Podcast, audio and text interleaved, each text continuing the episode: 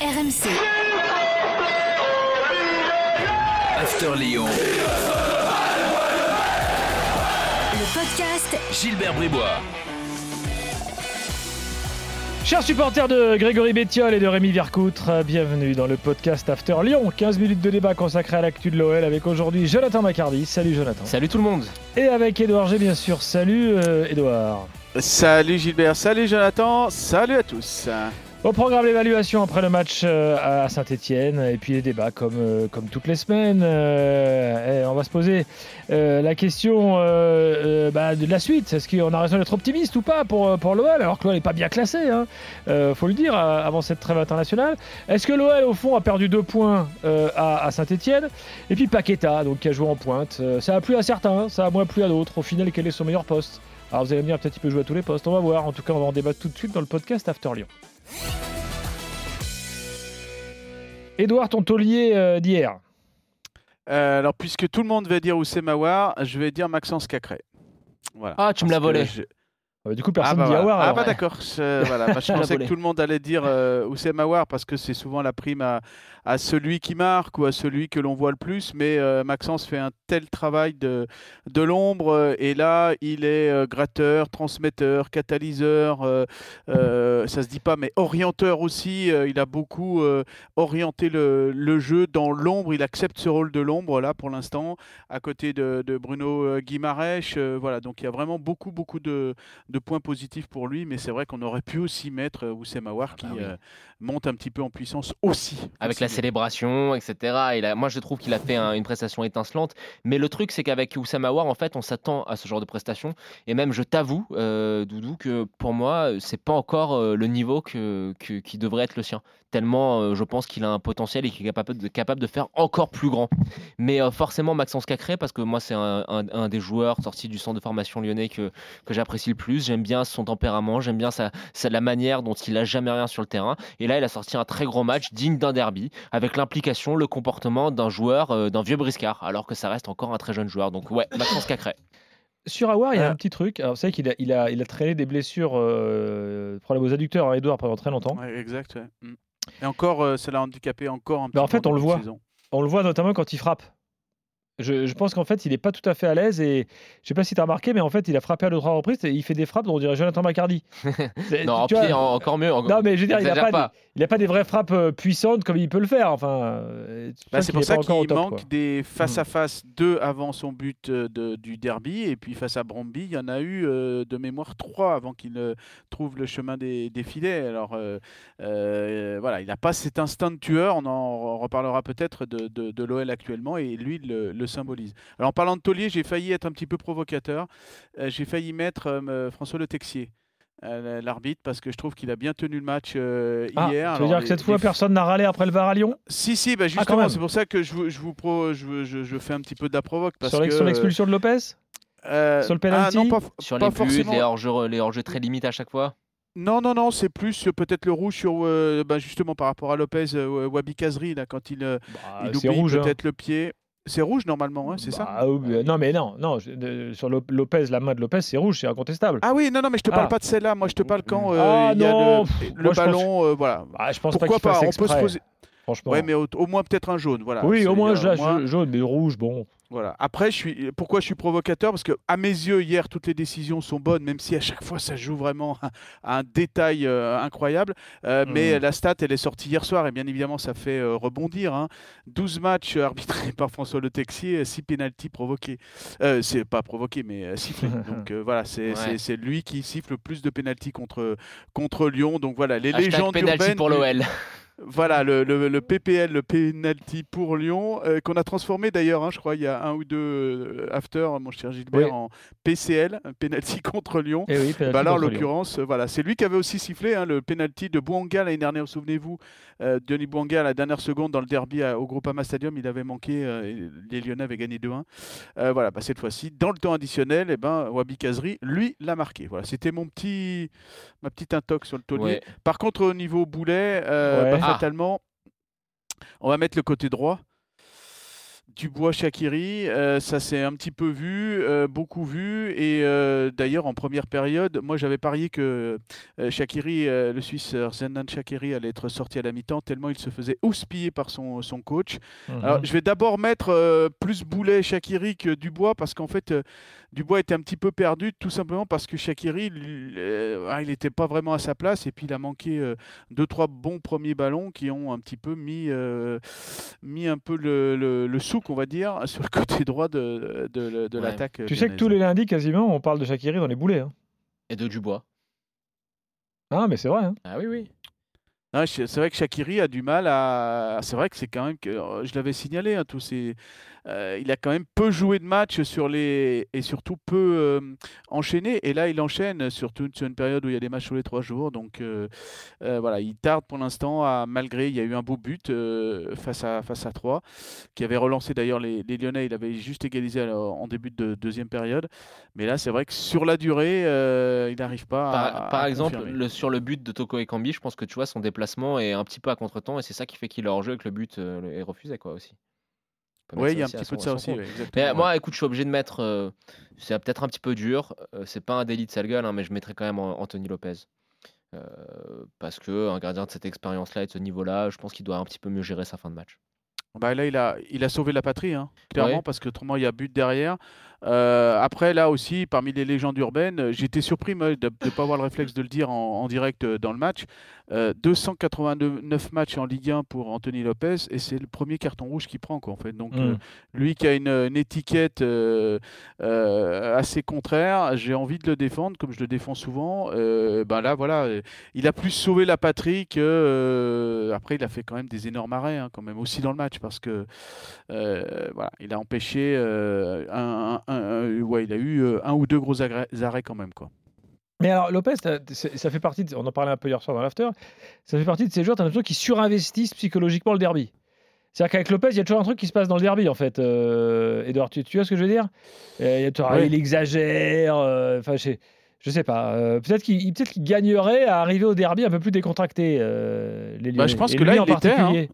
Franchement, je pense que là, il l'était. Et puis, euh, euh, ben, après, il est. euh, ouais, c'est. Je sais pas si sur cette action-là, l'aspect derby euh, euh, compte dans son, dans son réflexe. Je sais pas. Je suis pas dans sa tête à ce moment-là et je l'ai pas eu, euh, donc je peux pas vous dire. Et euh, d'une manière générale, euh, Doudou, je sais pas ce que tu as pensé, mais tu parlais du côté droit, mais moi, j'ai pas non plus été très convaincu par, euh, par Enrique. hein. Bah oui, oui. Bah Enrique euh, confirme un petit peu les doutes qu'on avait sur lui, ce joueur euh, brésilien qui était dans une équipe euh, qui est descendue dans le championnat brésilien, recruté parce qu'il ne coûtait pas cher en transfert zéro et en salaire très peu, euh, 80 000 euros par mois. Ben, pas convaincu et ça veut dire que l'OL, Peter Boss et le staff doivent prier de nombreuses fois pour qu'Emerson ne soit pas blessé ou ne soit pas expulsé parce que ça va vraiment se voir. Quoi, en fait, Ouais.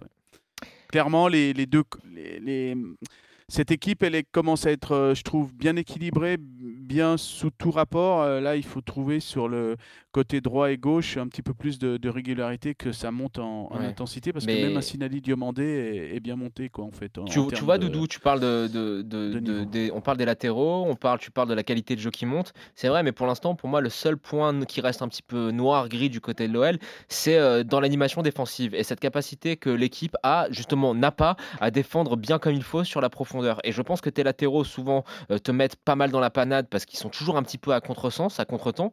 Et euh, voilà, je pense que c'est encore le point que Peter Bosch doit améliorer parce que cette équipe, si on fait un bilan un petit peu plus global, quand on prend depuis le début de saison, il y a quand même eu des sacrés progrès. hein.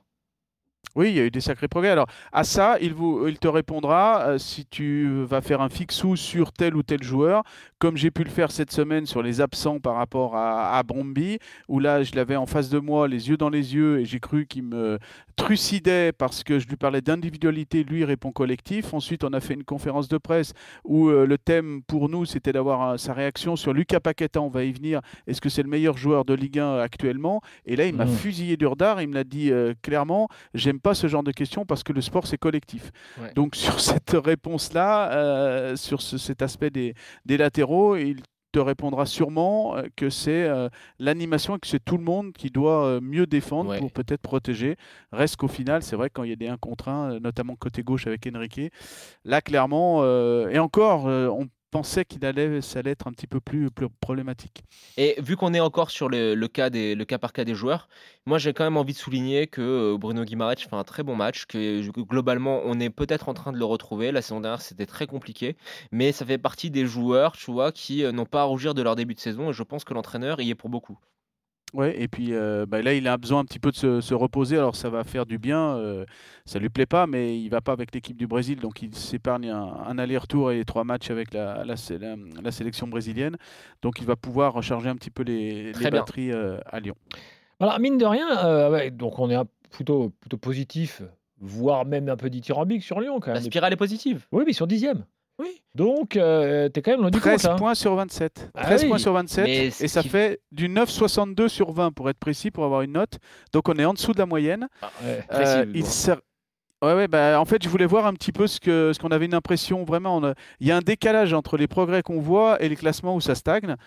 Euh, voilà, en dessous de la moyenne en termes comptables, mais euh, note artistique vraiment euh, en hausse. Mais il va vraiment falloir, dans la prochaine séquence, que tout cela s'aligne. hein. Parce que le 16 octobre, c'est la réception de Monaco. Le 24, Lyon va à Nice à 13h après le déplacement à Prague. Donc c'est toujours un match un petit peu casse, casse-gueule, pardonnez-moi l'expression. Euh, réception de Lens le 30 octobre et euh, euh, déplacement à Rennes le 7 novembre. Et après, il y a la trêve et après, il y aura Marseille. Lyon-Marseille, ouais. Là- Voilà. Et là, on va rentrer dans une séquence où il va falloir que toutes les planètes soient alignées. hein. La note artistique et la note comptable. Parce C'est c'est pas juste la euh, note artistique, Doudou, moi qui me laisse un, un- un sentiment positif, c'est la, la- la progression et la dynamique dans laquelle l'équi- l'équipe est. Il y a quand même une sacrée progression en termes de jeu dans la construction. Tu sens que l'équipe commence vraiment à intégrer ce que l'entraîneur veut mettre en place. Tu sens que cette équipe, elle est vraiment en train de justement de trouver ses marques. Alors oui, est-ce que, c'est, est-ce que ça, ça, ça prend du temps? Oui. Est-ce que c'était attendu? Moi, je pense que c'était attendu quand tu prends un entraîneur comme ça qui vraiment, entre guillemets, révolutionne un petit peu la manière dont ton équipe joue. Et pour moi, je, ça me laisse quand même assez optimiste pour la suite. C'est pas juste une question de points, une question que les matchs soient agréables. C'est de voir que de match en match, il y a quand même de sacrés progrès. Et je te rajoute une donnée que l'on a ressentie et que les joueurs nous confirment, c'est le plaisir de jouer Ah ensemble. bah, ça se voit. ça se voit, et ça se crève les et yeux. Exactement. Et euh, le match euh, euh, d'hier soir, clairement, les Lyonnais, euh, Gilbert, Jonathan, ont Mhm. perdu deux points. hein, parce que là, euh, Ah bah oui. là- pourquoi ils ont perdu deux points? Parce qu'ils ont laissé Saint-Etienne à un petit but. S'il y avait eu cet aspect plus tueur en première période, Peter Boss a compté neuf actions, neuf situations dangereuses en première. Donc, comme il l'a dit en conférence de presse, et c'est toujours cash avec lui, c'est pour ça que c'est très intéressant. L'OL aurait dû virer à deux, au minimum 2-0 à la, la mi-temps. C'est quand même une équipe qui a eu trois buts refusés euh, pour hors-jeu euh, nor- normal, hein, euh, normalement, mais pour pas grand-chose, pour un petit placement. Pour, Donc déjà, on se crée ces occasions. Après, il y a ces déséquilibres qui, qui font que les autres aussi ont des actions, parce que hier, Lyon a 17 tirs, mais Saint-Etienne en a 15 aussi. Donc c'est vrai qu'il y a ce- cet équilibre à, Ah bah, à- trouver. On l'a on l'a dit, hein, c'est la capacité dans l'animation défensive à défendre, notamment dans la profondeur, qui doit être améliorée. Après, voilà, hein, Rome ne s'est pas construit en un jour, mais franchement, euh, pff, je pense que ça peut être résolu assez facilement, ces histoires. Ouais, puis il y a pas le Paqueta. Folac, parce que Lens est deuxième, il n'y a que 4 points d'avance. Nice a 3 points. Monaco, Lille et Marseille ont 1 point. Donc tout le monde est. Mais il ne faut pas rater le prochain. Bien sûr. Paqueta, les gars, euh, on en parle. Pourquoi? Parce que donc il a joué en, il a joué en pointe. Euh, on l'a dit dans l'after plusieurs fois. C'est sans doute le meilleur joueur de Ligue 1 depuis le début de la saison. Euh, on parle en termes de performance, euh, voilà, hein, pas, en, pas en- en- valeur, euh, on va Absolue. dire euh, absolue. Exactement. Du coup, quel est son meilleur poste? Certains bien, l'ont bien aimé en neuf. Moi, je trouve que c'est un peu gâché, mais enfin. bon. Euh, Derrière l'attaquant, moi j'aime bien. Ouais, parce qu'en plus, il peut tout faire. Euh, on l'avait vu hein, dans un match euh, fantastique, euh, alors au parc, mais aussi face à, face à Lorient et face à Troyes. Il avait fait trois matchs fantastiques dans ce rôle à, tout faire. Alors, c'est Peter Boss le mène numéro 9 parce qu'il aime bien sa puissance. Mine de rien, il, trouve de la puissance. Il y a sa finesse, il joue en pivot. Ben, le but de Oussem Aouar vient un petit peu de ce, travail-là. Donc c'est pour ça qu'il le préfère à un Tino Kadewere ou même un Karl Toko Ekambi euh, en pointe, en sachant que ces deux joueurs-là en pur neuf, c'est pas le style de Peter Boss. Il faut quelqu'un qui puisse faire pivot. Voilà, donc ce qu'on a vu hier soir, c'était vraiment euh, là euh, du fait de l'absence de Dembélé, euh, Slimani, Kadewere, euh, qu'il était là.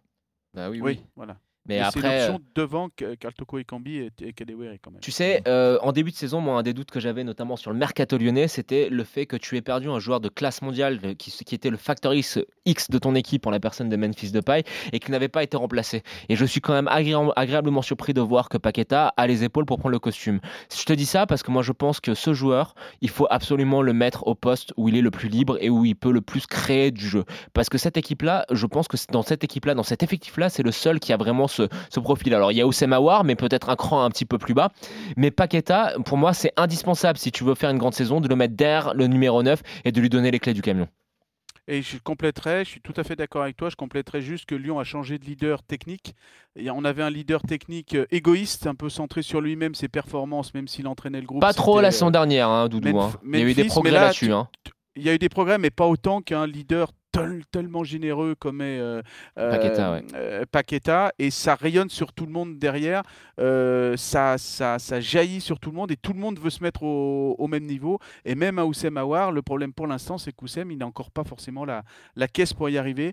Mais voilà, ce- cette transmission d'un- coach, d'un coach, d'un leader technique un petit peu généreux, mais plutôt renfermé sur lui-même, égoïste, Memphis Depay, un leader hyper généreux et qui donne de sa personne de la première à la 95e minute. Ça aussi, c'est dans ce collectif euh, en construction et qui progresse, c'est- c'est l'atout numéro un pour l'OL. Parfait. Merci Edouard. Salut, Doudou. Merci Salut, Jonathan, Jonathan. Prochain Merci, podcast Gilbert. After Lyon la semaine prochaine. RMC, After Lyon. le podcast Gilbert Bribois.